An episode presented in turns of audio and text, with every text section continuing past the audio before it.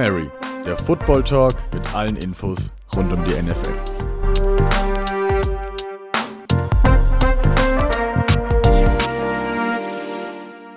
Hallo und herzlich willkommen zu einer neuen Folge von Hail Mary, unserem Football Talk. Und wir sind in der letzten Woche, also in der Woche vom Saisonstart und jetzt geht's bald los. Doch bevor wir uns äh, über das Eröffnungsspiel von den Chiefs gegen die Texans unterhalten, fangen wir doch erstmal mit unseren News an, die in der Woche passiert sind.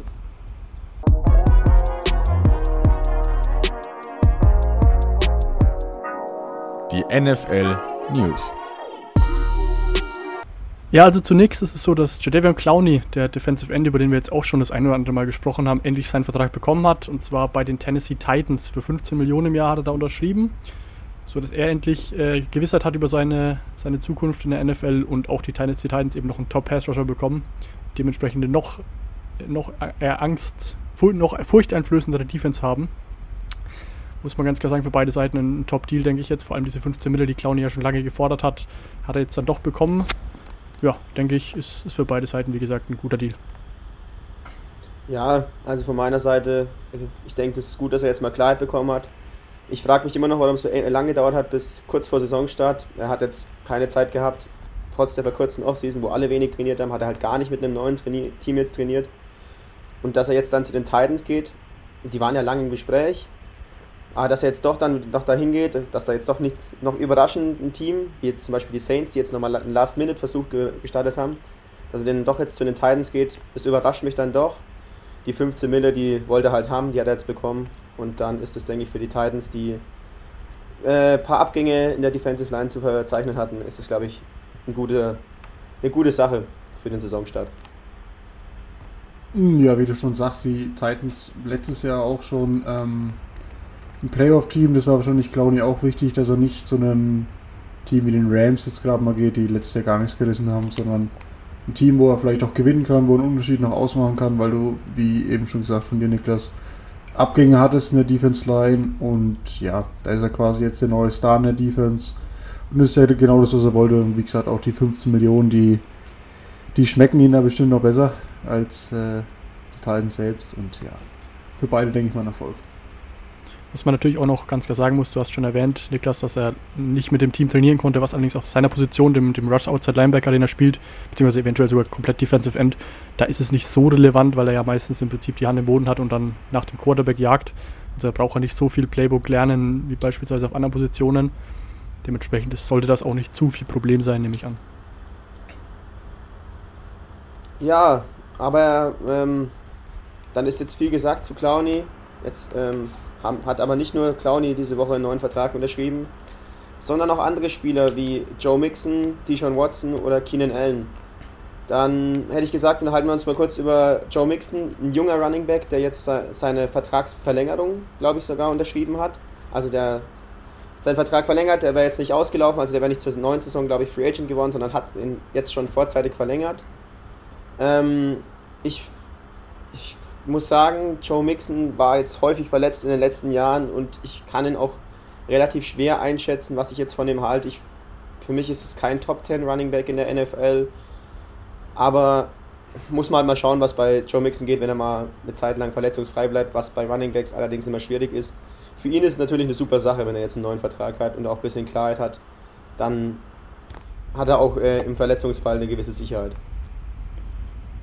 Also zunächst muss ich widersprechen. Ich meine, dass er tatsächlich ins letzte Vertragsjahr ging, weil er ja damals, ich habe das, das Jahr des, des Drafts nicht mehr ganz genau im Kopf, aber er war auf jeden Fall kein First-Round-Pick, denn er ist damals wegen, wegen ein bisschen persönlichen Problemen und, und Sachen, die er neben dem Feld hatte, ist er aus der ersten Runde gerutscht und dementsprechend hatten die Cincinnati Bengals für ihn keine äh, Fifth-Year-Option. Okay. Ich meine nämlich, dass es deshalb das, das letzte Jahr des Vertrags war, bin ich mir aber nicht sicher.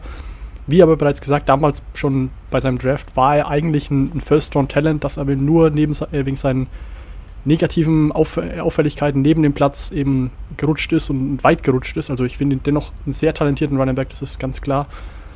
Der momentane Vertrag, ja, also dass er eine Vertragsverlängerung unterschreibt, überrascht mich jetzt wenig, denn in Cincinnati passt er ganz gut dazu. Wie gesagt, er muss halt fit bleiben, dann kann er aber, glaube ich, äh, wirklich gute, gute Sachen machen in Cincinnati.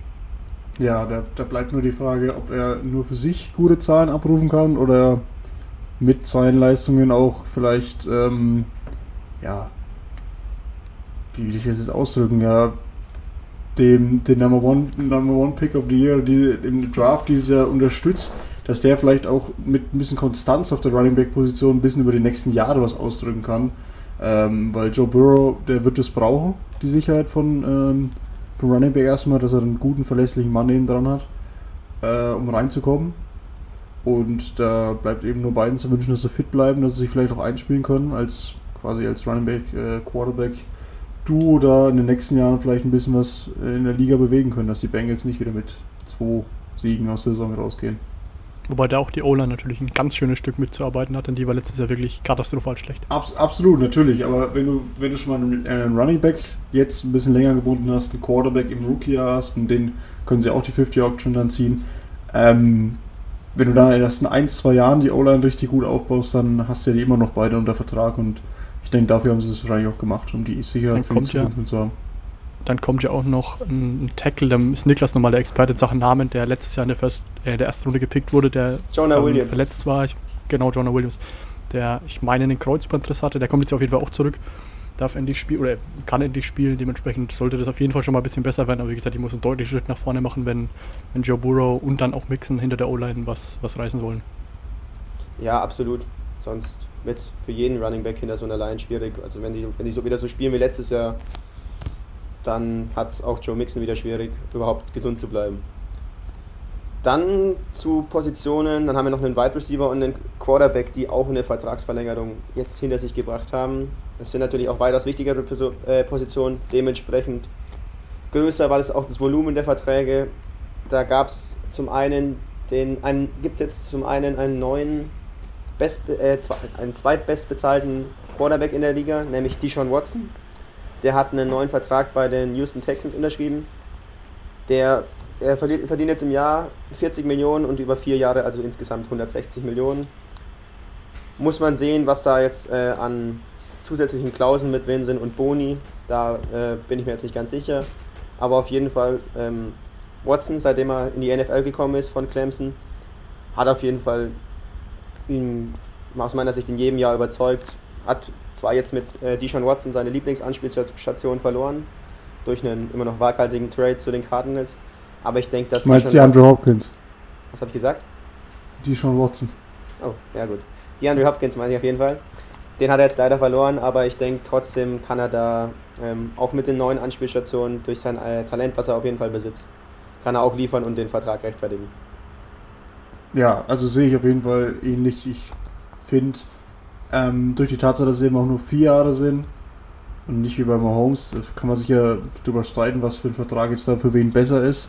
Für den Spieler wahrscheinlich besser, erstmal nur die vier Jahre und die 160 Millionen zu haben, weil, naja, fürs Team, fürs Team war der Mahomes-Vertrag wahrscheinlich ein bisschen, ein bisschen besser strukturiert, weil du da mehr Geld am Ende des Vertrages hattest, aber ähm, auf jeden Fall verdient. Watson für mich in jedem Jahr nach seinem Draft bis jetzt überzeugend. Hat sich das mit konstanten Leistungen verdient, hat wenig Aussetzer gehabt, war immer unter den Top Quarterbacks dabei für mich in den Songs. Und daher absolut verdienter Vertrag. Ja, meiner Meinung nach einfach der, der nächste dieser jungen Generation an Quarterbacks, die, die jetzt richtig große Verträge bekommen. Wie gesagt, zweitbest bezahlt, dann natürlich ein ganzes Stück hinter, hinter Patrick Mahomes, 1,5 Millionen vor Russell Wilson, dem pro Jahr natürlich, dem, dem nächstbest bezahlten. Dann wird, wird es demnächst auch Lamar Jackson kommen, der meiner, meiner Ansicht nach auch in die Richtung gehen wird, wahrscheinlich von der, von der Bezahlung her. Also das ist einfach, einfach im Geschäft verankert quasi, dass das jetzt so, so kommen wird, schätze ich. Watson natürlich ein klasse, klasse Quarterback nächstes Jahr, wie, wie bereits angesprochen nicht mehr die eine überragende Anspielstation, dafür einfach ein breiter gefächertes Receiving Core, meiner Meinung nach. Mal gespannt, ob er damit auch abliefern kann, aber ich schätze schon, ist ein hochtalentierter Quarterback, ganz klar. Ähm, der letzte von den, von den drei großen Verträgen, die wir jetzt noch nicht behandelt haben, war der neue Vertrag für den Wide Receiver von den Los Angeles Chargers, Keenan Allen. Der hat jetzt auch über Jahre lang für mich performt, hat, war immer, immer dabei bei dem nicht immer in den Top 3, nicht immer in den Top 5, aber meistens in den Top 10 von, ähm, von Receiving Yards, von, von Catches und war immer eine verlässliche Anspielstation und ist auch off-field jetzt nicht wirklich mit negativen Sachen aufgefallen, deswegen für mich auch ein völlig logischer Schritt, dass der mal einen neuen Vertrag bekommt. Ja, meiner Meinung nach einer der besten, oder wenn nicht gerade der beste Roadrunner in der ganzen NFL. Keenan Allen, klasse Receiver auf jeden Fall. Das einzige Problem, was er immer hatte, wenn die Zahlen, also die Zahlen haben gestimmt, wenn er gespielt hat, allerdings hat er quasi vor, bis vor zwei Jahren, glaube ich, nie eine Saison wirklich durchspielen können, weil er immer verletzt war und das schadet natürlich ein bisschen. Allerdings war er jetzt die letzten zwei Jahre fit, hat, wie du bereits erwähnt hast, tolle Nummern aufgelegt, also Keenan Allen eindeutig verdienter Vertrag. Und so, so meine Meinung. Ja, Keenan Allen ist ein Top-Receiver, da glaube ich, sind wir alle mehr oder weniger einer Meinung und der hat dann auch den neuen Vertrag ähm, verdient. Wie seht ihr den Keenan Allen jetzt der, im Vergleich in der NFL? Seht ihr den als Top 10 Receiver oder dann doch knapp draußen? Also in die Top 10 würde ich ihn also auf jeden Fall packen, muss ich sagen. Top 10 ganz klar. Wie, wie weit hoch gehe ich ihn genau? Da müsste ich mir jetzt länger Gedanken machen drüber, aber Top 10 würde ich auf jeden Fall auf jeden Fall anberaumen. Sehe ich ähnlich. Ich habe ja gerade schon meinen, meinen Opening-Monolog erzählt, dass ich auf jeden Fall sage, dass, dass Keenan Allen für mich äh, in jedem Jahr, wenn er fit ist, ein, mindestens ein Top 10, vielleicht sogar ein Top 5 Receiver in der NFL ist. Muss man auch immer auf die Quarterbacks beziehen, hat jetzt mit Philip Rivers nicht den Star über die letzten Jahre gehabt. Vielleicht wird es dieses Jahr anders, ich weiß es nicht, ich kann es mir kaum vorstellen. Mit Tyrod Taylor. Ja, noch, Tyrod Taylor. Ne. Können wir noch mit Tyrod, über Tyrod Taylor oder vielleicht, naja, doch, bleiben wir mal bei Tyrod Taylor und spekulieren wenig über, über gebencht werden, aber ich, ich weiß nicht, ob das da viel besser ist. Oder, der hat einen Vergleich zu anderen Top-Receivern wenn ich jetzt zum Beispiel an Julio Jones denke, der immer mit Matty Ice konstant gespielt hat, der jahrelang abgeliefert hat, ob, er da, ob man da einen fairen Vergleich ziehen kann, aber auf jeden Fall Top 10 kann man für mich garantiert sagen. Ähm, jetzt kommen wir zu aus deutscher Sicht vielleicht einem erfreulichen Thema. Und zwar wurden jetzt die äh, 53-Mann-Kader von den meisten Teams bekannt gegeben, von allen Teams glaube ich sogar. Und es haben drei Deutsche den Cut geschafft. Äh, zwei Deutsch- bzw. deutschsprachige wurden gekartet, aber jeweils nur in, in Practice Squad. Das waren einmal ähm, David Bahner, der über das Pathway-Programm ja zu den äh, zum Washington Football Team kam. Und da hat er es jetzt nicht ins ähm, erste Team geschafft. Ähm, ist aber, wie gesagt, im, im, Practice Squad noch da und kann also dann dieses Jahr voll mittrainieren und dann vielleicht nächstes Jahr angreifen. Ähm, zum anderen kann vielleicht der Niklas nochmal sagen, das war ja in sein Team quasi. Und ähm, die drei, die es eben geschafft haben, waren dann eben Economist Sam Brown von den Packers, aber das war zu erwarten. Der war ja im ersten in seinem Rookie-Jahr schon relativ produktiv, hat sich dann lang verletzt und ähm, kommt jetzt eben dieses Jahr wieder zurück, könnte eine neue Anspielstation werden. Vielleicht könnt ihr über die zwei anderen noch was sagen. Ja, ich greife jetzt nochmal schnell den Sandro Platzkummer auf, den du äh, gerade schon angesprochen hast, dann haben wir den hinter uns quasi. Der ist, ist der Österreicher, der war bei den Giants auch mit dem Pathway-Programm dann im Training Camp dabei, hat es dann leider nicht geschafft, sich unter den Running Backs einen Spot zu erarbeiten. Aber ich denke, vielleicht in einem Jahr, in dem er jetzt äh, im Practice Squad mit äh, trainieren kann, da auch noch ein paar Erfahrungen sammelt. Vielleicht kann da was gehen. Er gilt ja, also er hat oft den Spitznamen Christian bekommen, weil er vergleichsweise oder ähnlich spielt wie ähm, Christian McCaffrey von den Panthers, der letztes Jahr ein überragendes Jahr hatte. Vielleicht kann er sich äh, in dem Jahr, in dem er jetzt im äh, Practice Squad mit trainiert, noch ein paar Erfahrungen sammeln und dadurch dann nächstes Jahr nochmal einen Versuch wagen, ob er damit dann in den 53-Mann-Kaders reinschafft. Aber schwer zu sagen, weil die Giants haben halt äh, einen, der doch relativ, wenn man bei den Giants was Starkes ist, einen starken Running Back Core und deswegen ist es da für, einen, für Platzkummer relativ schwierig, da einen Platz zu bekommen. Die anderen Spieler, die du jetzt noch, noch nicht angesprochen hast, sind Marken Socha und Jacob Johnson. Ähm, in Socha hat es ja, ja letztes Jahr mit, den, mit äh, San Francisco in den Super Bowl geschafft. War da auch vor allem in den Special Teams ein wichtiger Bestandteil des Teams und hat auch eine große Rolle dann gespielt. Ähm, mich hätte es jetzt wirklich auch überrascht, wenn er da den Cut nicht geschafft hätte, aber Gott sei Dank aus deutscher Sicht hat er es gepackt. Und deswegen freue ich mich auch für den deutschen Spieler, dass, er, dass wir den nächstes Jahr nochmal in der NFL sehen können. Ja, zunächst nochmal das International Pathway Program nochmal kurz erklärt. Bedeutet also, dass die Spieler, die internationalen Spieler, wie, das, wie der Name schon sagt, äh, über das ganze Jahr einen Platz im Practice Squad sicher haben. Also die werden garantiert nicht gecuttet, die sind da garantiert mit eingerechnet, können allerdings nicht aktiviert werden, können also nicht in den 53-Mann-Kader hoch, hochgezogen werden quasi, werden also keine NFL-Minuten sammeln können. Allerdings ist dieses Jahr Erfahrung bei, mit NFL-Training ist natürlich der, der Hammer für solche Spieler, die, die lernen da ganz viel dazu. Das kann für die Zukunft nur positiv sein. Und dann, um nochmal auf, auf Jacob Johnson, den, den Fullback von den Patriots, der es eben auch geschafft hat, äh, zurückzukommen, der wurde von, von äh, Bill Belichick sehr, sehr stark gelobt, die ganze Arbeitsethik, die er da mit reinbringt. Hat er letztes Jahr auch schon Minuten bekommen, als James Devlin, der, der, äh, der ältere Fullback letztes Jahr, dann verletzt war, mein, meiner Ansicht nach. Ich glaube, der war verletzt. Ja, war verletzt. Auf jeden Fall hat er das da auch schon solide gemacht, also auch nicht die größte Überraschung. Auf der anderen Seite muss man natürlich sagen, der, die Position des Fullbacks äh, kostet, äh, nimmt momentan eine kleinere Rolle ein als noch früher. Da gibt es viele Teams, die momentan ohne Fullback spielen, aber wenn man eben einen will, ist Jacob Johnson eine, eine solide, solide Option, haben die Patriots einen, einen klasse Fullback meiner Meinung nach.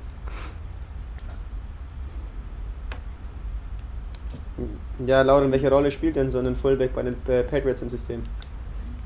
Ähm, bei den Patriots ist der Fullback noch wie bei, gibt, fallen mir gerade nicht so viele ein, wo der Fullback ähm, noch so eine gute Rolle hat wie bei den Patriots, weil die Patriots spielen ja oft Systeme, wo der, wo der Running Back nicht ähm, als, äh, als, äh, als, als Running Back in, in, dem Sinn im System agiert, sondern eher als ähm, Passempfänger für kurze Pässe. Das hat James White ja über die Jahre quasi perfektioniert. James Devlin. James Devlin. Nee, ich rede gerade von, von James White, den Running Back. Der als Running Back, sorry, okay. Der hat das, der hat das perfektioniert.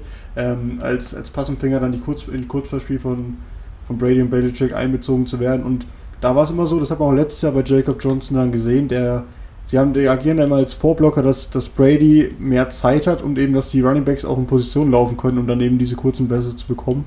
Ähm, und dafür ist es ja dann im Laufspiel ist von den Patriots ja eh nicht das Beste, aber auch da wie gesagt, haben sie meistens noch einen Vorblocker von der Fullback-Position. Andere versuchen es ja mehr mit zwei Titans zu machen im System, aber die Patriots spielen da schon oft mit dem Fullback noch. Ja, von einem Team, das viel schon, äh, das schon in, äh, über Jahre, also die Patriots, mit einem guten Running Game, Game agiert haben, gibt es jetzt ein anderes Team, nämlich die Tampa Bay Buccaneers, die ihr ähm, Running Game versucht haben, nochmal zu optimieren und sich den gecutteten, also von den Jaguars gecutteten äh, Leonard Fournette geholt haben, um damit nochmal das Running Game aufzupäppeln. Und ich denke, also Leonard Fournette hat jetzt äh, immer in den letzten Jahren, also in den letzten beiden Jahren vor allem mit Verletzungen zu kämpfen gehabt. Aber er war auf jeden Fall mal der vierte Pick overall in, im, im Draft. Deswegen denke ich mal, dass er den Bucks auf jeden Fall weiterhelfen kann, die mit Ronald Jones und Shady McCoy zwar jetzt dann, also Shady McCoy haben sie in der, der Offseason dazu geholt, jetzt ein okayes Backfield hatten, aber lange kein überragendes und jetzt mit einem Fournette, denke ich, gibt es auch Brady nochmal eine gewisse Sicherheit auch im, im Running Game und äh, macht die bisher schon furchteinflößende Offense allein vom äh, Line-Up her nochmal gefährlicher. Ja, Bruce Arians hat allerdings direkt auch gemeint, dass Ronald Jones, der bis jetzige Starter, wohl auch seinen Starting-Job fürs erste Mal behalten soll. Äh, Fournette verdient ja zusätzlich auch nicht so viel, also dass man den direkt starten müsste. Ich glaube, der verdient nur 2-3 Millionen oder so. Und Ronald Jones soll auf jeden Fall mal in Woche 1 den Starting-Posten haben und da die, die meisten Läufe bekommen, sodass Fournette nur als, als Backup eben agieren soll zunächst. Für mich leicht unverständlich, muss ich sagen, wenn Fournette fit ist, ist es eigentlich ein, ein grundsolider Running Back, hat letztes Jahr auch über, über 1000 Yards All-Purpose, also mit, mit Lauf und Pass äh, erzielt. Also ist schon Top Running Back meiner Meinung nach, deswegen wundert mich das ein bisschen, aber die Aussage von Bruce Arians war, wie gesagt, dass er zunächst von der Bank kommen soll. Ja, gut, es kann aber auch ähm, einfach nur daran liegen, dass Bruce Arians gern vielleicht die Zeit, die sie mit ähm, Tom Brady hatten und auch ähm, mit der Anpassung des Laufspiels auf Brady, äh, also ich kann mir vorstellen, dass Brady da ein bisschen was mitzureden hatte, wie das nächste ausgelegt werden soll in der Offense, dass sie eben das schon ähm, auf äh, Jones eben dann angelegt haben und vielleicht erstmal von Nett auch die Zeit geben wollen, sich da einzuarbeiten ins System, weil ähm, wir haben es vorhin schon gehabt, dass es beim äh, beim Edge Rusher nicht so kompliziert ist, sich ins System einzufinden, weil du einfach nur blöd gesagt rushen musst, aber als Running Back, da kommt es ja auch auf die, auf die Blockschemen an, auf die, äh, ja, die Passrouten musst du alle mitlernen. Du musst vielleicht, wenn du nur vorblocken musst, musst du alles mitlernen. Also schon ein größerer Aufwand, sich da umzustellen. Und kann natürlich sein, dass er deswegen erstmal seinen äh, anderen Running Back, eben Ronald Jones Jr., da vertrauen will. Ja, ich denke, also wenn man jetzt die, dann im Verlauf der Saison wird schon von Nett irgendwann der Star äh, Starter sein, weil ich sehe Ronald Jones einfach nicht so gut. Ich denke, der wird dann irgendwann seinen Starting-Posten verlieren an von Nett. Und wenn Fournette den Ball hat, hat er meistens immer was, äh, vor allem am Boden. Also im Passspiel war er eher selten wirklich aktiv, aber vor allem am Boden ist halt mehr grundsolide, ist Marcel fast noch wegen zu niedrig ausgedrückt. Ich denke, der kann ein, äh, eine sehr gute Hilfe für Brady sein und für die ganzen, für die Bucks. Ja, aber wie, wie du es gerade nochmal, da wollte ich nochmal drauf eingehen, wie du es gerade nochmal gesagt hast, er ist im Pass nicht so stark eingebunden und es schließt ja nicht aus, dass er, dass er trotzdem oft auf dem Feld steht, weil wenn man sich jetzt ähm, nochmal zurück an die letzte Brady-Saison bei den Patriots erinnert, da waren auch äh, James White und äh, Sonny Michel relativ oft auf dem Feld. Obwohl ähm, ja, beide Running Backs sind, aber weil der eine, Sonny Michel, halt eher für die äh, Läufe zuständig war und James White kam dann eben dann aufs Feld, wenn es meistens ein Passing Down war und dann eben da nochmal zur Unterstützung sein. Also es kann schon auch sein, dass sie das erstmal so machen, dass Ronald Jones Jr., ich sage mal Jones Jr., ich weiß nicht, das ist halt Ronald Jones der Dritte, also ich sage mal Junior deswegen, nur, nur dass ihr nicht verwundert seid, dass ich einen anderen Namen sage. Ähm, dass, dass der eben dann ein paar Läufe auch mitbekommt, aber ich denke auch Fernet wird da eingebunden werden. Das kann ich mir nicht vorstellen, dass sie den nur draußen sitzen lassen. Auch im Starting-Job hat für viele mehr oder weniger überraschend wieder Mitch Trubisky bekommen bei den Chicago Bears. Ähm, da war ja in der Offseason die Debatte, startet Nick Foles, der ja auch mit den äh, Philadelphia Eagles schon einen Super Bowl gewonnen hat, wo er dann nur in den Playoffs eingesprungen ist für Carson Wentz der sich in diesem Jahr verletzt hatte. Da waren einige überrascht, dass ähm, jetzt vor, von Matt Nagy, die, vom, vom Cheftrainer von den, von den Bears, die Nachricht kam, dass sie wieder mit Trubisky als Starter gehen. Viele dachten, Trubisky hat die letzten Jahre nicht performt. Sie holen sich Nick Foles, da wird bestimmt auch Nick Foles starten. Mitnichten. Ähm, ja, was ist eure Meinung dazu? Also meiner Meinung nach macht sich Chicago damit erneut ein bisschen lächerlich in Sachen Quarterback. Also zunächst ist es ja so, dass sie beim Draft damals, bei der Draft damals, den, äh, auf den zweiten Pick hochgetradet haben und sich Trubisky gesichert haben, allerdings Deshaun Watson und Patrick Mahomes entgehen lassen haben. Also schon da eine im Nachhinein betrachtet deutliche Fehlentscheidung. Und jetzt ist es auch so, dass ich die ganze Situation nicht wirklich verstehe. Man hat für, für Nick Foles hat man einen Viert- oder einen Fünftrunden-Pick aufgegeben, um ihn nach Chicago zu holen, zahlt ihm jetzt gutes Geld und geht dann doch in die Saison mit Mitchell Trubisky, der letztes Jahr wirklich schlecht aussah, muss man so hart sagen. Ist keine Aussage dazu. Mhm. Und zwar heißt es aus dem Training Camp, dass er dieses Jahr wie ein neuer Spieler aussieht, allerdings sind wir ganz ehrlich, das, ist, das war auch dringend nötig, denn was er letztes Jahr zusammengeworfen hat, das war ja wirklich nichts Besonderes.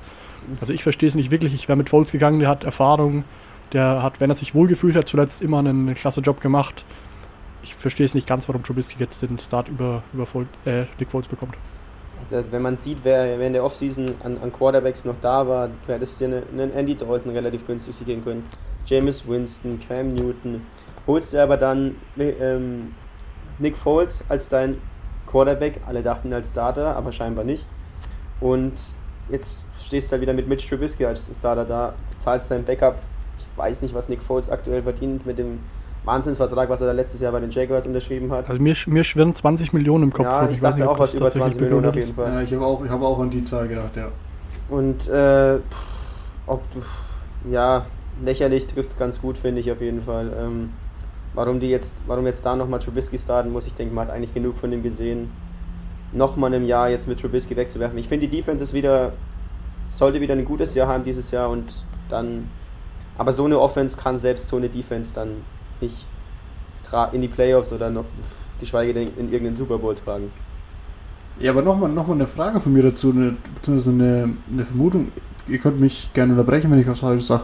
Aber haben die Bears nicht auch vor der Saison noch gesagt, dass sie die 50-Year-Auction von Trubisky nicht ziehen werden? Ja, genau. Heißt, stimmt, er geht dieses Jahr in sein letztes Jahr und dann startet er doch wieder. Also ich, ich verstehe den Sinn dann dahinter nicht, nicht die 50-Year-Auction zu ziehen. Ich weiß nicht, was er dann. Ja, die ist doch relativ teuer dann. Die, haben sie aber versprechen, dass das stimmt. Teuer, aber wenn du ihn jetzt starten lässt und der liefert, dann musst du nächstes Jahr deutlich mehr Geld zahlen. Wenn du dann einen neuen Vertrag bekommst oder du verlierst ihn vielleicht sogar. Das kann natürlich auch sein. Also ich, ich habe den Sinn dahinter nicht so ganz verstanden. Mit Leistung hat er auf jeden Fall letztes Jahr nicht überzeugt. Und wenn ich da einen Super Bowl Champion in der Hinterhand hätte, den ich mir sogar ertradet habe und nicht ähm, als Free Agent geholt habe, dann muss ich ganz ehrlich sagen, dann verstehe ich das nicht. Aber Matt Nagy, 2018 Coach of the Year gewesen, vielleicht weiß er, was er macht, vielleicht auch nicht. Keine also einzig logische, logische Erklärung meiner, aus meiner Sicht wäre, dass er vielleicht die, das, das Mentoring von, von Nick Foles jetzt für für Trubisky haben will, aber auch dann sind 20 ja, Millionen, die ich jetzt doch, ja, hätte, ziemlich viel Geld. Also ich, ich verstehe es wie gesagt nicht. Du holst dir doch nicht für 20 Millionen Mentor ins Team. Also das ist, mhm. da, da hätte er sich auch einen Andy Dalton für eine Million holen können. Das wäre auch ein Mentor gewesen. Der spielt auch jahrelang in der NFL. Also ja, mal schauen. Vielleicht stehen wir da in einem Jahr und sagen, ah, mit, mit Trubisky der MVP, haben wir schlecht geredet in Folge 4. Aber ich bezweifle es, dass er jetzt dieses Jahr einen Durchbruch hat. Mal gucken.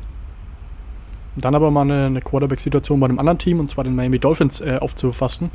Die haben sich jetzt ja, wie bereits im letzten Jahr, haben sie ja immer noch äh, Fitzmagic, Ryan Fitzpatrick haben sie ja immer noch dabei im Team. Der soll auch starten, glaube ich, in ja. Week 1.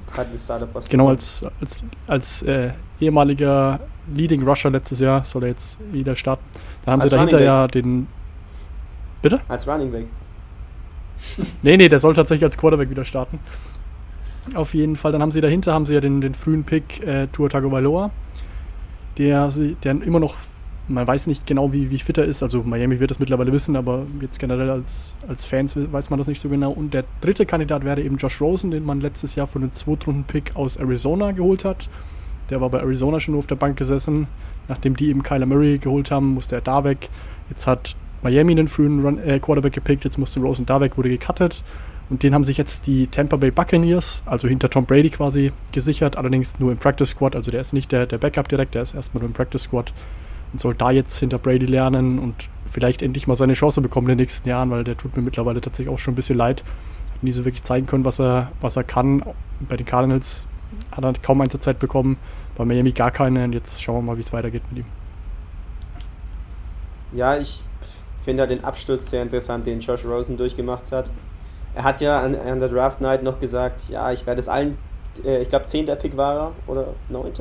Auf ja. jeden Fall 10. Ja. 10. Pick. 10. Ich werde allen äh, neuen Teams beweisen, dass es ein Fehler war, dass, äh, dass alle neun Picks vor mir Fehler waren. Und jetzt steht er halt ein ähm, paar Jahre später da und ist im Practice Squad von einem, wenigstens noch von einem NFL-Team. Da gab es auch noch äh, hm. schlimmere Abstürze, wie zum Beispiel Johnny Manziel, aber das ist jetzt eine andere Geschichte. Ähm, steht halt jetzt da in dem Practice Squad von dem Team und ist ganz weit weg von dem Starting-Posten oder irgendwie zu zeigen, dass die Picks vor ihm alle verkehrt waren oder so. Ich finde es halt einfach interessant, was da mit dem passiert ist und wo, wo das Talent einfach hingegangen ist. Also das Talent scheint ja immer da gewesen zu sein, sonst wäre da nicht der zehnte Pick in dem Draft gewesen, aber der Absturz ging halt aus meiner Sicht viel zu schnell und er hat halt noch, er hat immer ungünstige Situationen gehabt und jetzt wird es halt auch nicht leichter dadurch. Ja, ich finde, da sieht man auch mal den Kontrast ähm, zu Mitch Trubisky. Für den wurde hochgetradet, bei dem waren die Chancen da, der hat über Jahre lang performen dürfen, ist jetzt immer noch Star, dann performt nicht. Und äh, Rosen hat überhaupt nicht die Chance bekommen zu zeigen, was er kann. Ich weiß nicht, ich kann mich nicht mehr an, an mehr als drei Preseason-Spiele sehen, wo ich ihn gesehen, also wo, wo er gespielt hat. Kann mich nicht mehr dran erinnern. Ich ja, man, man versteht halt manchmal nicht, warum denn dann so viel noch, letztes Jahr die Dolphins noch so viel aufgeben für ihn. Ja, benchen, dann wegtraden für einen Fünftrunden-Pick. Äh, nee, nee, stopp mal. Stopp, stopp, die Dolphins stopp, haben einen Zweitrunden-Pick aufgegeben. Die haben, stimmt, die haben einen Zweitrunden-Pick aufgegeben. Einen Zweitrunden-Pick, ihn dann zu holen, dieses Jahr zu karten, obwohl er immer noch ein Rookie-Vertrag ist und wahrscheinlich gar nichts für den zahlen muss. Also da muss entweder persönlich was schief laufen bei Rosen oder er muss einfach im Training grottenschlecht sein. Also ich ich finde es unfair, weil wenn man ihn noch nicht spielen sehen hat, ich finde es von außen stehend unfair. Vielleicht gibt es ein größeres Problem bei den Dolphins, aber ich kann es nicht nachvollziehen. Ich denke einfach, dass das nicht, nicht finanziell das Problem ist, sondern einfach die, die Plätze im, Kader sind halt stark begrenzt. Man hat mit, mit Fitzmagic einen, auf den man sich letztes Jahr ganz okay verlassen konnte. Der hat das ganz solide gemacht. Sagt er selber von sich auch, er ist quasi nur der Platzhalter, bis Tour fit ist dann scheint der Cut von Rosen ein Zeichen zu sein, dass Tour scheinbar doch relativ fit ist, weil wenn man sich eben nur zwei Quarterbacks im, im Roster behält und einer davon eben, der kann ja dann nicht, nicht komplett verletzt sein, also muss Tour ja scheinbar weiter sein, als man teilweise befürchtet hat. Und dann braucht man nicht unbedingt noch einen dritten, noch einen dritten Spot im Roster für einen, für einen Quarterback. Also ich glaube, das machen die wenigsten wüsste ich zumindest jetzt, jetzt kein Team, was mir auf die Schnelle einfällt, dass jetzt wirklich drei Quarterbacks, beziehungsweise auch von den zehn Pick muss man dann doch schon einiges bezahlen. Die Patriots haben drei Quarterbacks. Ich hätte, da, ich hätte da gleich mal eine Breaking Stimmt News sogar, dazu. Ja. Ähm, denn ein Team, das drei Quarterbacks hat, hat sich jetzt auf einen äh, Backup äh, für Drew Brees geeinigt, nämlich Taysom Hill ist, hat äh, Jameis Winston, der ja in der Offseason eine Augen-OP durchgezogen hat, hat äh, also James, äh, Tyson Hill hat James Winston als äh, Saints Backup ausgestochen und ist jetzt der neue Backup von Drew Brees. Was haltet ihr denn davon?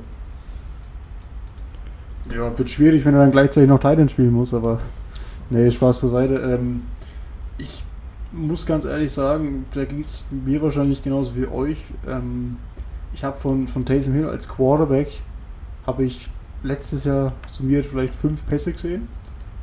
Die waren nicht schlecht, aber ich, ich dachte immer, so die Tatsache, dass er schon als, als Gadget-Spieler, sagt man immer, also für die Leute, die es nicht wissen, ähm, Taysom Hill hat letztes Jahr im System von den Saints eine große Rolle eingenommen, obwohl er nur der dritte Quarterback war, weil er noch in den Special Teams gespielt hat. Da war er als Running Back aufgestellt, als Tight End, als Receiver, hat als Quarterback auch gespielt, aber meistens dann, wie gesagt, ich glaube fünf Pässe hat er geworfen und meistens ist er dann gelaufen.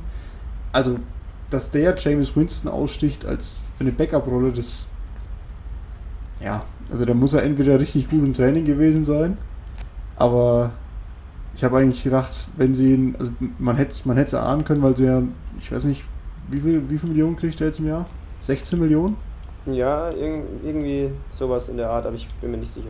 Vielleicht auch nur 16 Millionen insgesamt, ich weiß es nicht genau.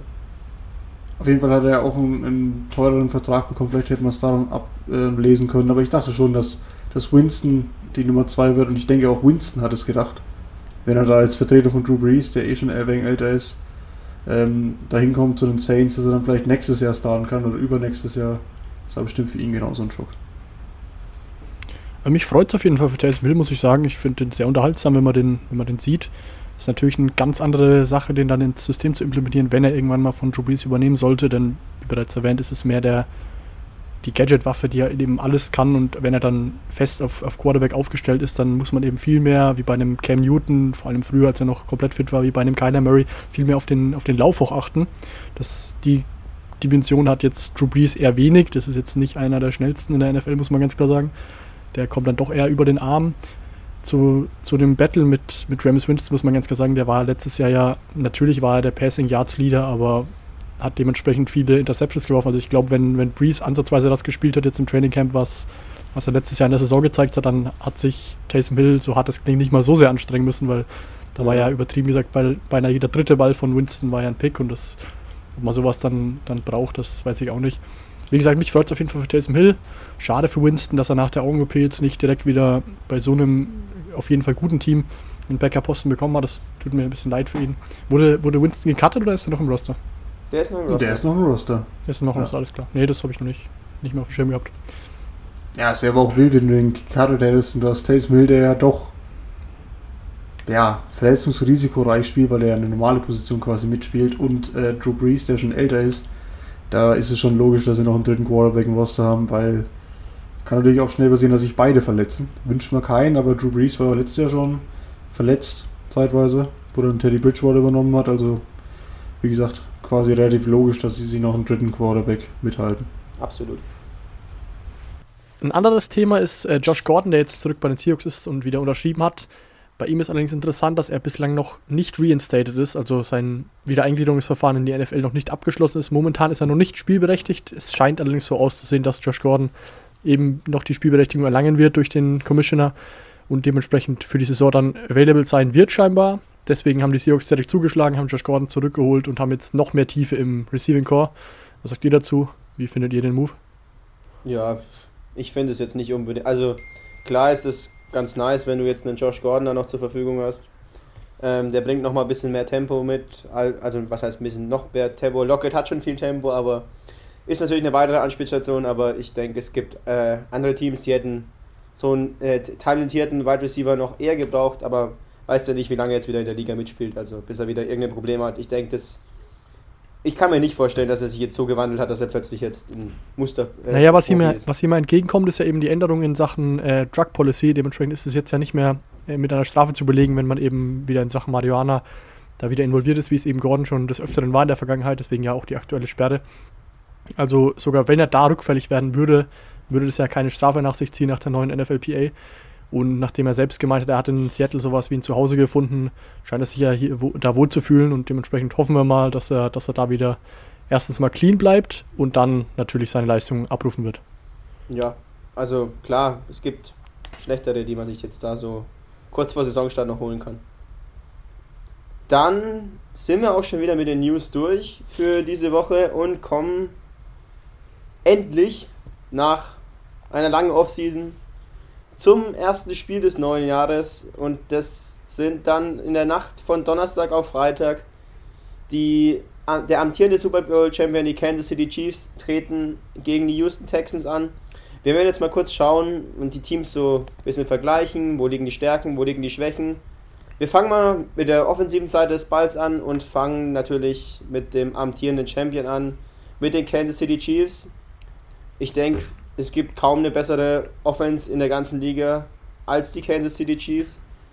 Ähm, wer, wer Patrick Mahomes an der Center stehen hat, der den Ball da durch die Luft wirft, da gibt es wenig Besseres und auch ähm, da muss das Receiving Core gar nicht so gut sein. Allerdings ist es das dann äh, doch mit einem, mit dem wohl oder einem der zwei besten Titans der Liga, mit Travis Kelsey, mit einem brutalen Wide Receiver mit ähm, Tyreek Hill. Also die Offense wird wie letztes Jahr performen, denke ich. Und ich mache mir da keine Gedanken. Also da wird die Defense der Texans einiges zu tun haben. Ja, da, da sehe ich, ähm, sehe ich das ähnlich wie du. Ich wollte übrigens nochmal kurz sagen, also bevor wir jetzt mal nochmal da ein bisschen in die Tiefe reingehen, kribbelt es bei euch auch. Ich meine, wir haben jetzt gefühlt wieder 200 Tage gewartet. Jetzt geht es wieder los. Auch wenn es ein bisschen wild ist in der Endlich. Saison, aber es geht wieder los. Und ich habe richtig Bock. Ähm, und wie du schon sagst, ähm, die, das amtierende Super Bowl Champion, das amtierende Super Bowl Team und viele haben sie ja nicht verloren. Sie haben jetzt ähm, mit ähm, Damian Williams haben sie quasi ja, einen Running Back abgegeben bzw. verloren. Den Super Bowl MVP so ins B. Ins B hätte ich nämlich als Super Bowl MVP gesehen. Wurde es dann aber nicht, wurde der Patrick Mahomes, der natürlich auch in der zweiten Halbzeit überragend gespielt hat. Haben wir dafür äh, Clyde Edwards Hilaire in der im NFL Draft dieses Jahr mitgenommen und viele sagen, haben sie eine Verbesserung noch mitgenommen. Müssen wir natürlich abwarten, aber ist auf jeden Fall kein schlechter Running Back. Und wie du schon gesagt hast, die Receiver, Tyreek Hill, äh, Travis Kelsey als Thailand, aber auch Sammy Watkins hat immer wieder gute Momente. Also da um die Offense von den Chiefs mache ich mir gar keine Sorgen. Und ich weiß nicht, Strauß, wie schaut es bei dir aus? Wie, wie siehst du die Offense von den Texans? Ja, die, die Texans Offense ist natürlich so ein bisschen eine Wundertüte. Man hat natürlich Hopkins im bereits angesprochenen Trade abgegeben, relativ komischen Gegenwert, möchte ich fast sagen, mit äh, David Johnson, bei dem man jetzt die letzten Jahre nicht so wirklich weiß, was er spielen kann.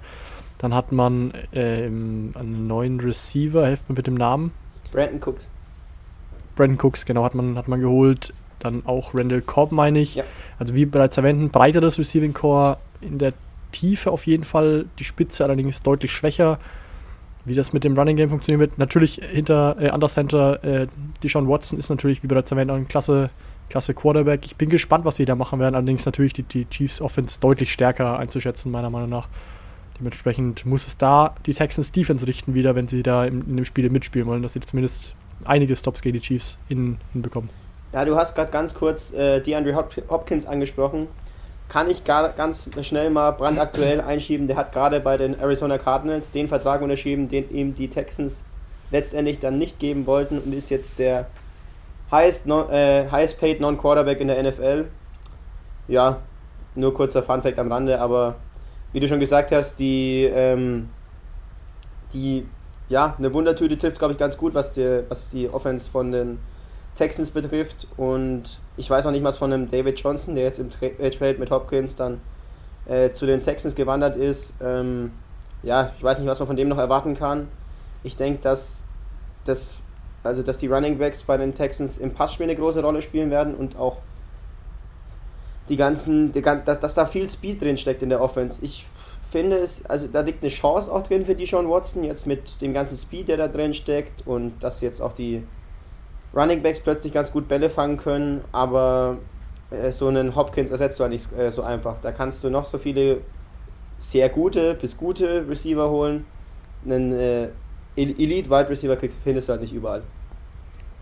Ich glaube, im, im, äh, im, Verlauf der Saison ist es allerdings auch sehr spannend zu beobachten, weil einige Leute, die haben schon gezeigt, beziehungsweise, ja, man kann schon sagen, die haben eigentlich gezeigt, äh, dass sie richtig gute Wide Receiver sein können. Beispielsweise eben äh, Will Fuller letztes Jahr vor der, vor der Verletzung war richtig gut mit Hopkins eben schon an der Seite. Dann Brandon Cooks wurde ja auch immer wieder für viel Draft, äh, Draftkapital von Team zu Team verschifft, hat es aber nie so wirklich geschafft, der, der klare Nummer 1 Receiver zu sein. Wenn die Leute in Sachen Fuller die das Niveau halten können, beziehungsweise Brand Cooks endlich mal das spielen, was sie normalerweise drauf haben, dann glaube ich, könnte es wirklich auch interessant werden. Allerdings, wie gesagt, momentan ist es wirklich schwierig zu bewerten, hätte ich gesagt. Ja, letztes Jahr war es ja auch immer so, wenn Will Fuller gespielt hat, haben die Texans meistens gewonnen, dadurch, dass er das Feld auch für, die, für dann Hopkins so breit gemacht hat, dass der seine Lücken hatte und ähm, dass der dann in der Mitte des Feldes die äh, Dinger fangen konnte.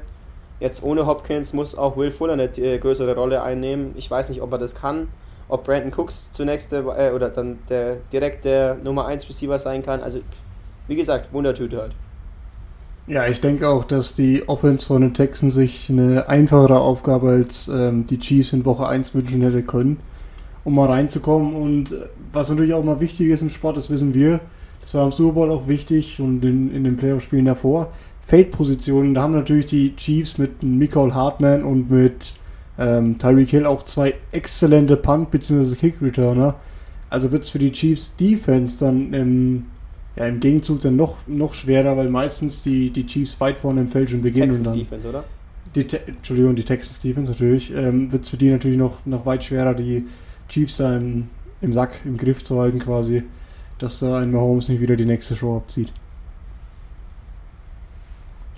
Ja, auf Seiten der, der Chiefs Defense möchte ich nochmal anmerken, was ich ganz interessant finde. Äh, Honey Badger Tyron Matthew, den wir ja eben bei den besten Safeties der Liga letzte Woche schon hatten, der hat ja seinen aktuellen Vertrag, mit dem er momentan spielt, bei den Texans unterschrieben, ist allerdings nach einem Jahr ja weggetradet worden und ist jetzt eben beim äh, Gegner vom Donnerstag bei den Kansas City Chiefs untergekommen. Das heißt, der hat so eine Art, so ein kleines Revenge-Game dann bei den, bei den Texans.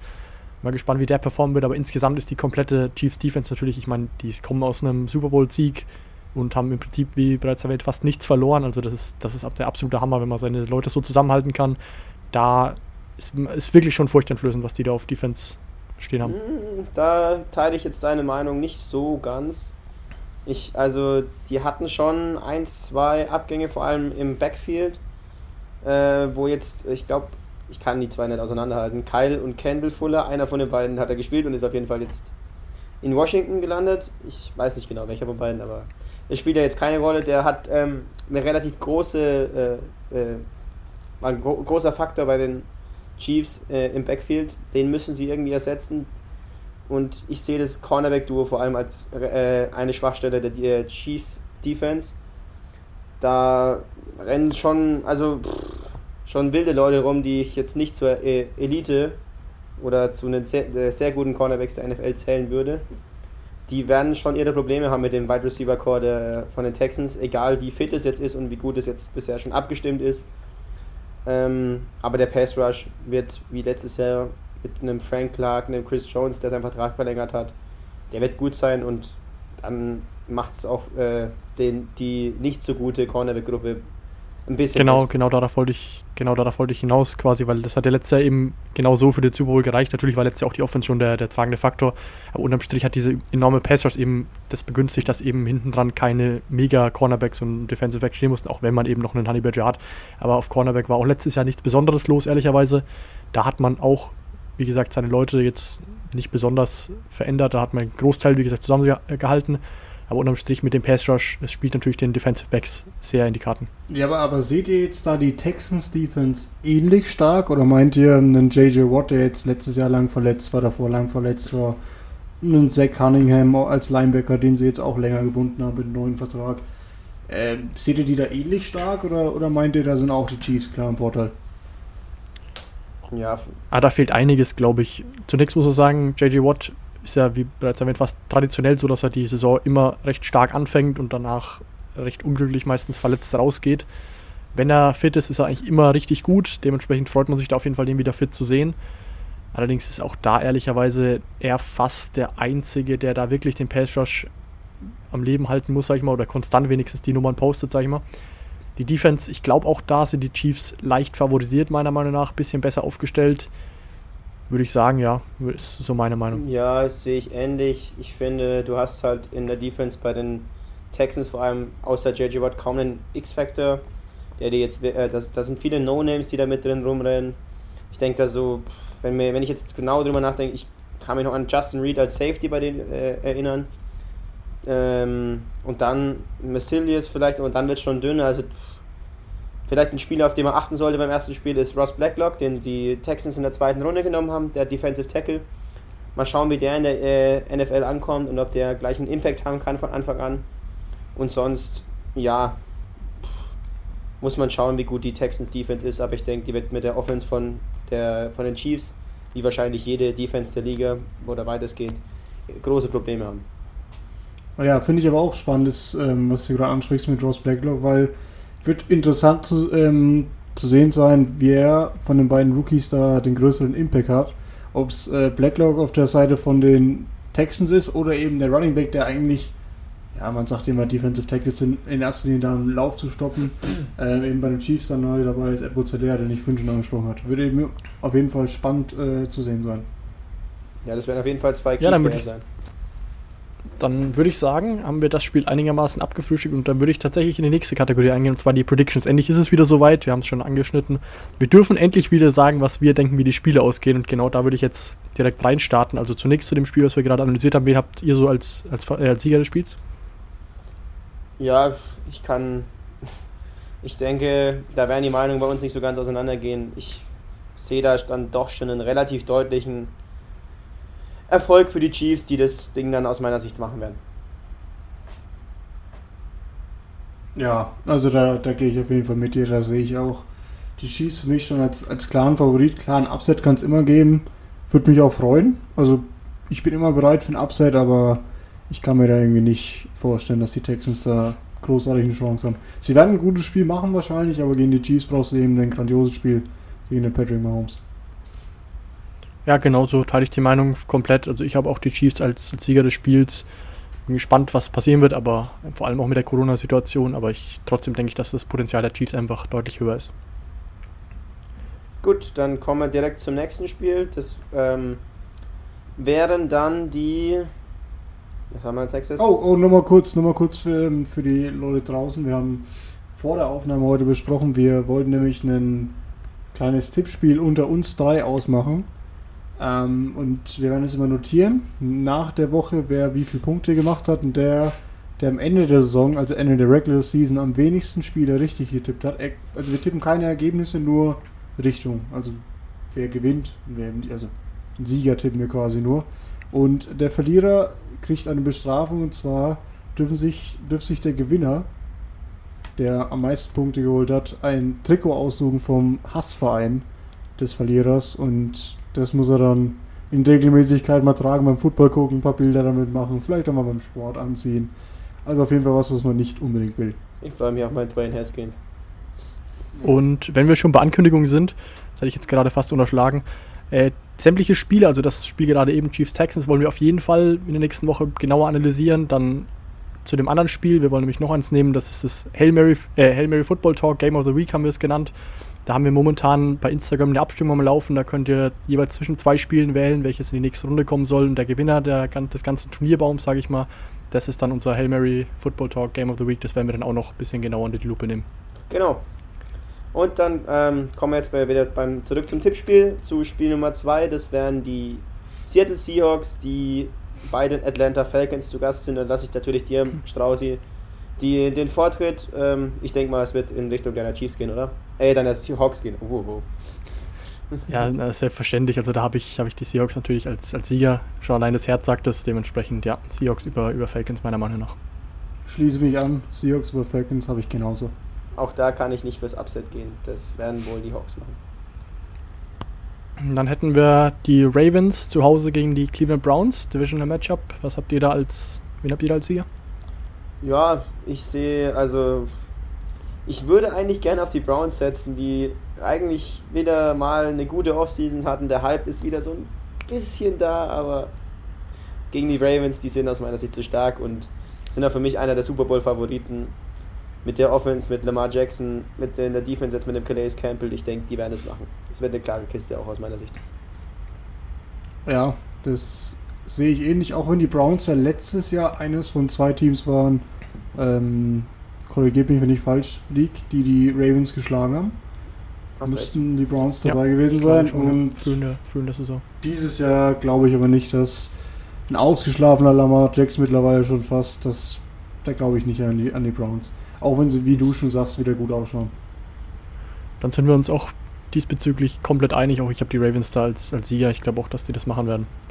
Dann hätten wir die Jets, die bei den Bills ran müssen. Da hätte ich jetzt die Buffalo Bills als Sieger. Die haben letztes Jahr richtig gut, richtig gut gespielt, meiner Meinung nach. Sind ein bisschen unterm Radar geflogen.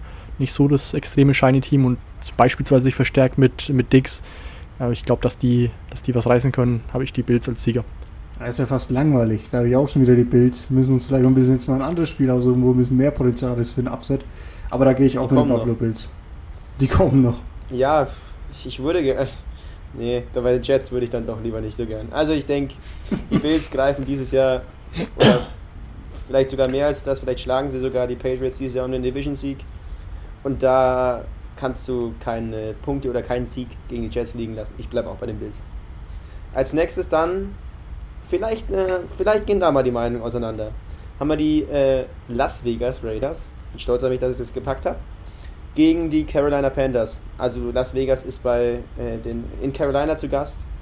Und da muss ich sagen, ich weiß nicht, wie ihr das seht. Für mich, ja, geht es dann leicht in die Richtung von den Raiders. Ich denke, es wird ein enges Spiel. Zwei Mannschaften, die man jetzt vor der Saison schwierig einsetzen kann, äh, einschätzen kann.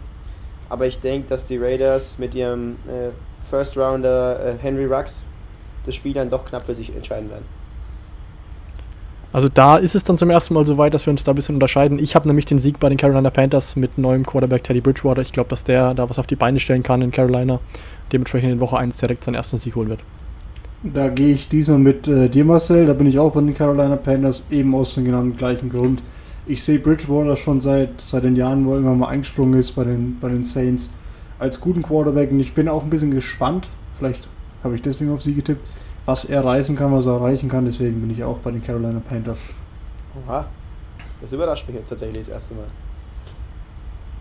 Ja, dann führt äh, Matthew Stafford seine Lions im nächsten Spiel gegen die Chicago Bears mit ihrem Starter Mitchell Trubisky aufs Feld. Ähm, ja, das war für mich eine relativ einfache Entscheidung, auch wenn es laut verschiedenen Quellen auch als leichtes Upset gilt, habe ich mich da für die Lions entschieden tatsächlich, weil ich denke, dass die eine gute Offseason hatten und dass da sich was entwickeln kann. Und ich habe es nicht übers Herz gebracht, äh, auf Mitch Trubisky zu setzen. So ehrlich. Ja, da war es ja letztes Jahr auch so, dass die, dass die Detroit Lions stark in die Saison gestartet waren. Ich glaube, die ersten paar Spiele sogar alle in der Reihe gewonnen haben, danach allerdings stark abgebaut haben. Also ich glaube auch, dass, dass Stafford da was reißen kann, der auch kein schlechter Quarterback ist, wenn er, wenn er spielt, wenn er fit ist. Dementsprechend glaube ich, dass die Lions da den Sieg holen. Ich muss ganz ehrlich sagen, auch wenn ich wahnsinnig ungern auf Mitch Trubisky tippe und ah, ich weiß nicht, ich habe irgendwie das Gefühl, dass die Bears Defense das, das ziehen würden, dass die Bears da gewinnen im Spiel. Doch, ich bleibe bei den Bears. Der Verlin Auch wenn ich Mitch Trubisky. Ja, was heißt Fanboy? Ich finde einfach, das ist ein geiler Typ und ähm, der wird auch da wieder liefern, der wird den Sieg nach Hause sacken wahrscheinlich. Dann kommen wir zum Spiel Indianapolis Colts bei den Jacksonville Jaguars und das ist tatsächlich das zweite Spiel, wo ich dann einen Auswärtssieg hätte, nämlich die Colts, glaube ich, machen das in, in Jacksonville. Auch das ein Divisional Matchup. Ich glaube, dass, dass die Colts da, wie gesagt, Sieg davon tragen werden. Ja, da, da bin ich auch wieder bei dir, weil die Jacks, die haben eine ganz verrückte Offseason hinter sich. Die haben ja mit Leonard Fournette jetzt aufgehört. Alles, was irgendwas spielen konnte, bei denen jetzt weggegeben ungefähr. Die machen den kompletten Umbruch. Die brauchen wahrscheinlich ein, zwei Jahre, um da wieder an, anzugreifen. Da sehe ich auch auf jeden Fall die Colts vorne. Auch wenn ich ähm, ja, kein großer Fan von Philip Rivers, Rivers bin, aber die Colts haben dann allgemein ein stärkeres Team, meiner Meinung nach. Ja, finde ich auch jetzt vor der Saison schwierig, äh, eigentlich einzuschätzen, wie Philip Rivers jetzt schon in der Offense der Colts drin ist, aber ich will es kurz machen. Bei mir sind es auch die Colts, das wäre jetzt sehr überraschend, wenn ich da jetzt mich für die Jaguars entscheiden würde. Dann kommen wir zum nächsten Divisional, also in Folge, jetzt kommen erstmal ein paar Divisional-Spiele in Folge. Das, den Anfang macht die NFC North mit den Packers, die bei den Minnesota Vikings zu Gast sind. Und da denke ich, dass es eine Wachablösung der, an der Spitze der NFC North, North geben wird und die Vikings mit ähm, verbesserter Defense, mit vielen Rookies auch in der Defense, kann ich mir direkt von Anfang an vorstellen. Und Kirk Cousins, dass sie den Sieg da davon tragen werden. Ja, darf ich? Dann, dann sage ich als erstes. Also ich glaube, dass, dass Aaron Rodgers, der jetzt ein bisschen, bisschen räudig ist, glaube ich fast, nach dem, nach dem Draft, wo er eben nicht seinen, seine Nummer 1 Anspielstation, beziehungsweise neben Randall Cobb noch eine, noch eine Waffe bekommen hat, dass der ein bisschen räudig ist und gerade deswegen irgendwie sich die Kraft, weiß der Geier, woher er holt und da wirklich die, die Packers zum Sieg tragen wird, das ist meine Meinung. Dementsprechend tippe ich da auf Green Bay. Ja, ich gehe da voll mit dir. Ich, ich weiß nicht, ich habe Aaron Rodgers noch nie so genervt gesehen. Der ist so angepisst. Der hat gefühlt so, so öffentlich offensiv habe ich Aaron Rodgers noch nie gesehen. Der hat alle Entscheidungen kritisiert. Die haben ihn keinen Receiver geholt und ich denke, die, die dann da wahrscheinlich wirklich leiden müssen, sind erstmal die Vikings, weil der will es jetzt allen zeigen, dass es auch mit dem Team noch schafft, dass er vielleicht dann nächstes Jahr im Draft noch seinen guten Receiver bekommt. Also auch Green Bay Packers bei mir. Dann kommen wir zum nächsten Spiel mit Lieblingsteambeteiligung, sag ich mal. Auch da gebe ich natürlich die, die erste Meinung an, an Lauren, denn deine Patriots spielen zu Hause gegen die Miami Dolphins in Woche 1. Was, was ist da deine Meinung zu? Ja, wir haben eine, wir haben eine schwierige Offseason hinter uns, viele Spieler, die gegangen sind. Einer auch zu den Dolphins, ein Kyle Benoit, ein Star von uns in der Defense. Aber ich habe es einfach nicht übers Herz gebracht, die Dolphins zu tippen. Das müsste mir nachsehen. Das ist für mich ganz schwierig und ich hoffe einfach mal, dass Cam Newton den Sieg mitbringt, auch wenn es beziehungsweise in New England lässt. Es wird mich aber auch nicht überraschen, wenn wir den Dolphins einen Sieg am Ende mit nach Hause geben müssen. Aber ich bleibe dabei, ich tippe auf, auf New England, ich tippe auf die Patriots. Up, up, up, Upset Alert. Hätte ich was gesagt. Nee, ich denke. Bitte, bitte sing das nie wieder so, bitte. Mach ich auch nicht, aber wenn die, wenn die, wenn die Patriots Gefahr laufen, gegen die Dolphins zu verlieren, dann Ja, gebe ich dir. ist das natürlich, dann kann man das mal machen, würde ich sagen. Ja, ich muss das tatsächlich sagen, auch wenn man das hier in den letzten Jahren nicht gewohnt ist, wobei, ja, die Dolphins haben in den letzten Jahren schon mal die Patriots geschlagen, aber wenn Dolphins-Siege sind in den letzten Jahren dann doch Seltenheit, aber gegen die Patriots sehen sie immer ganz gut aus und die Offseason gibt ihnen gibt vielleicht mir auch recht jetzt bei meiner Prediction, dass ich jetzt leider mit leider, nein, dass ich jetzt mit den Dolphins gehen muss. Tatsächlich muss ich vor meinem Tipp ein bisschen klugscheißern, möchte ich fast sagen. Und zwar habe ich den, den Sieg der, der Dolphins schon länger so im, in meiner Berechnung drin, möchte ich fast sagen. Allerdings bin ich vor, vor geraumer Zeit noch davon ausgegangen, vor dem Cam Newton-Signing beispielsweise, dass ein, ein unfertiger Jared Stidham da seinen ersten Start bekommen wird. Und da dachte ich, dass die, dass die Dolphins das machen. Dementsprechend sehe ich es jetzt ein bisschen enger, muss ich ehrlich sagen. Dennoch sehe ich aber die Miami Dolphins vorne. Ich glaube, dass die da einen kleinen Überraschungssieg aus Foxborough davon tragen werden. Ich sag, wie es ist. Billy B wird euch überraschen. Wir gewinnen wieder. Das will ich sehen.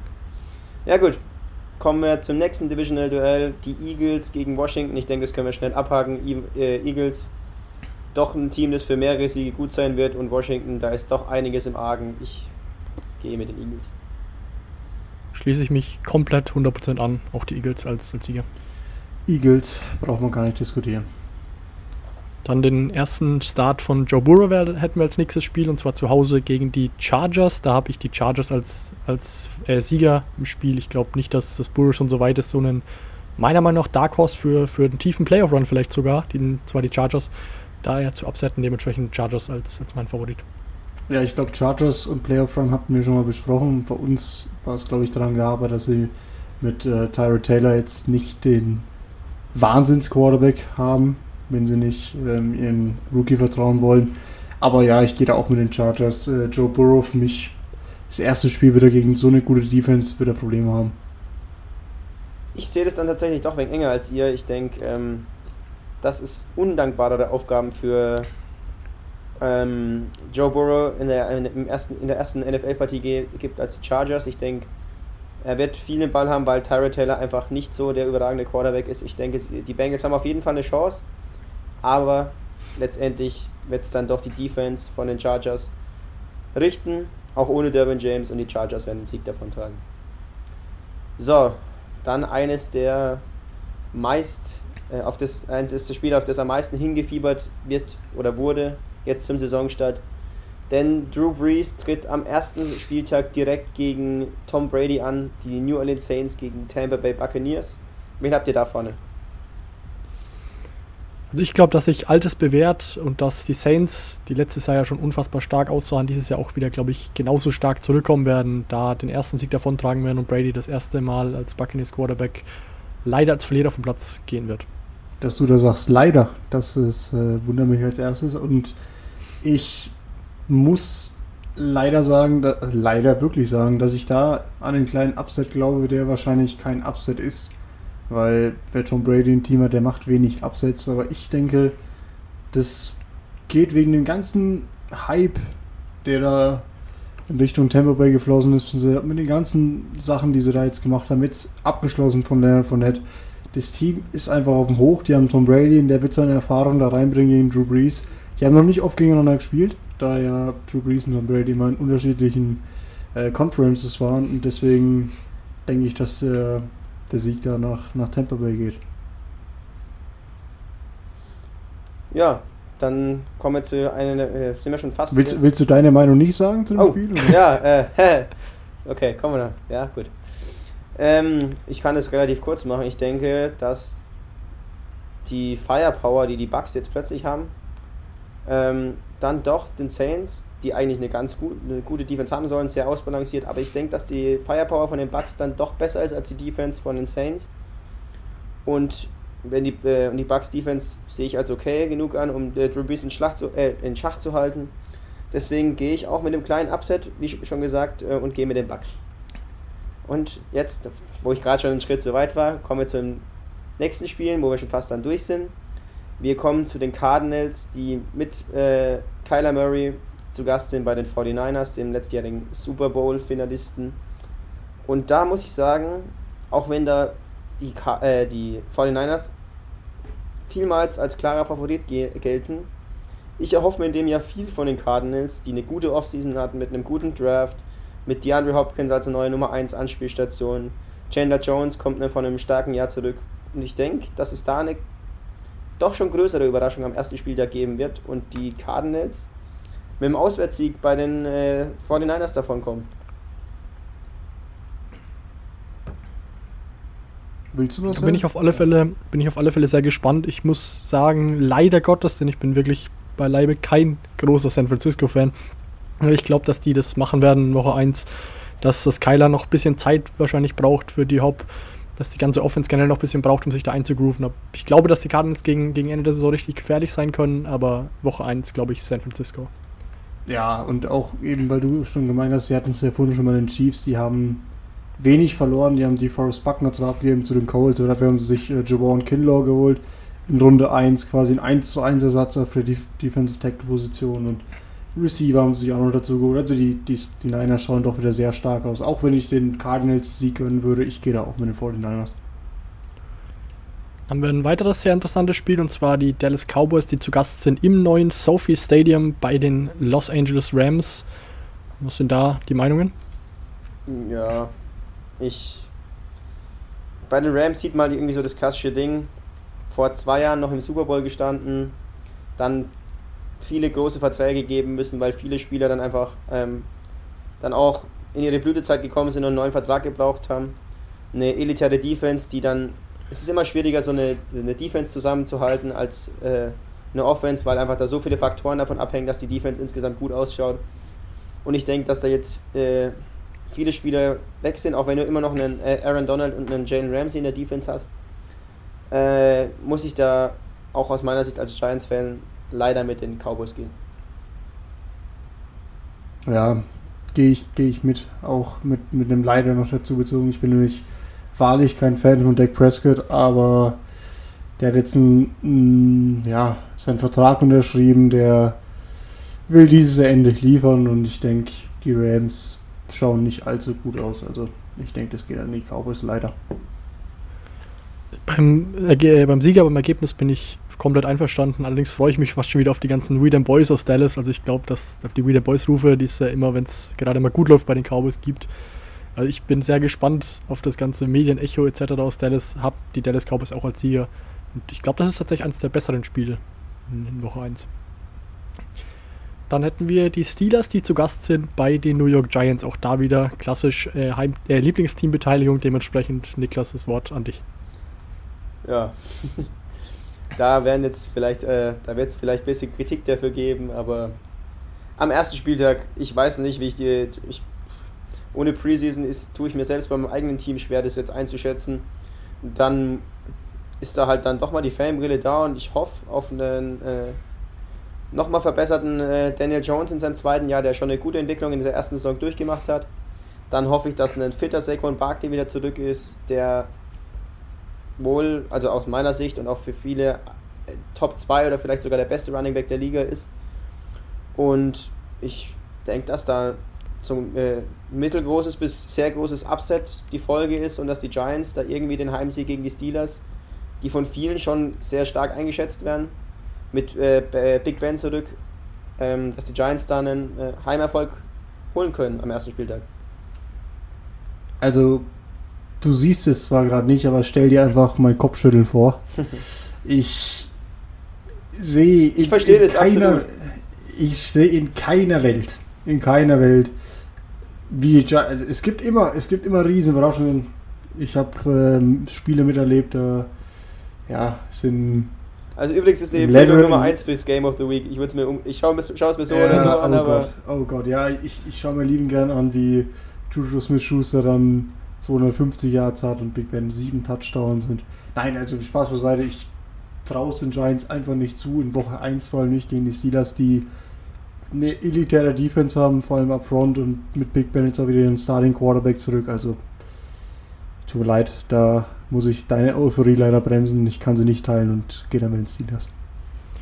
Auch da gehe ich mit dir einher. Auch die Steelers als Sieger. Ich bin sehr gespannt, was Big Ben zeigt, wenn er wieder zurück ist. Und noch einen zweiten Spieler, den ich mir wahnsinnig gerne anschaue, TJ Watt. Der zweite Watt-Bruder, der auch sehr unterhaltsam ist anzuschauen, wie, wie gesagt.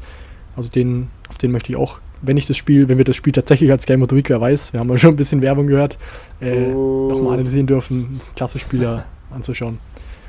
Dann hätten wir als letztes Spiel Monday Night, das zweite Monday Night Spiel. In Woche 1 gibt es ja immer zwei. Das wären die Tennessee Titans gegen, beziehungsweise bei den Denver Broncos. Ganz kurz, das hätte ich ungern als Spiel äh, Game of the Week. Um 4.20 Uhr am Montag. Fängt um 4.10 Uhr an, ja, das ist ein bisschen. Ja, aber, bisschen man, aber man, muss eine Sache dazu die Zuhörer sagen, machen wir alles. Der, ähm, der Niklas und ich sind ähm, da um die Uhrzeit gerade auf dem Weg in Urlaub und auf einer, auf einer Flixbusfahrt und ich sag, wie es ist. Wenn es das Game of the Week wird und es ist 4.10 Uhr und ich sitze gerade im Bus, dann schaue ich mir das an, dass ich da nächste Woche drüber reden kann. Also, Zuhörer machen wir alles. Äh, nicht, dass jetzt die Leute denken, sie dürfen dafür nicht ab, äh, abstimmen. Also seid da ruhig frei. Und ähm, ja, ich gehe da übrigens, um es einfach gleich zu sagen, ich gehe da mit den Denver Broncos. Ich finde die Offense und den Receiver Core speziell auch mit Drew, äh, Lock da hinten dann als, als einen jungen Quarterback sehr interessant. Und ich traue denen einiges zu. Ähm, ja, gehe da einfach mit, mit den Broncos. Ja, ähm, ich könnte jetzt die Titans verteidigen und sagen, ja, sie haben jetzt äh, diese Woche noch Jadavian Clowney geholt. Sie haben Derrick Henry mit einem neuen Vertrag ausgestattet und der wird bestimmt wieder für einige Yards laufen. Ähm, allerdings ist, äh, muss ich sagen, gefällt mir auch der Receiver-Core von den äh, Broncos zu gut. Und ich mag Von Miller einfach als Spieler, äh, vom Spielertyp her. Und dann gehe ich auch da wieder mit dem Upset. Ich habe da jetzt sogar einige drin in, der, in den Tipps. Naja. Ähm, und muss auch mit den Denver Broncos gehen. Ja, dann stelle ich mich doch direkt mal dagegen und zwar No Hard Feelings bezüglich Clowney. Ich wünsche ihm das Beste in Tennessee, auch wenn ich ihn gern zurück in Seattle gehabt hätte. Ich hoffe, dass er da in Woche 1 direkt seinen ersten Sieg mit den Titans holen wird und das ist auch mein Tipp: Tennessee Titans als Sieger im Monday Night Spiel Nummer 2 quasi.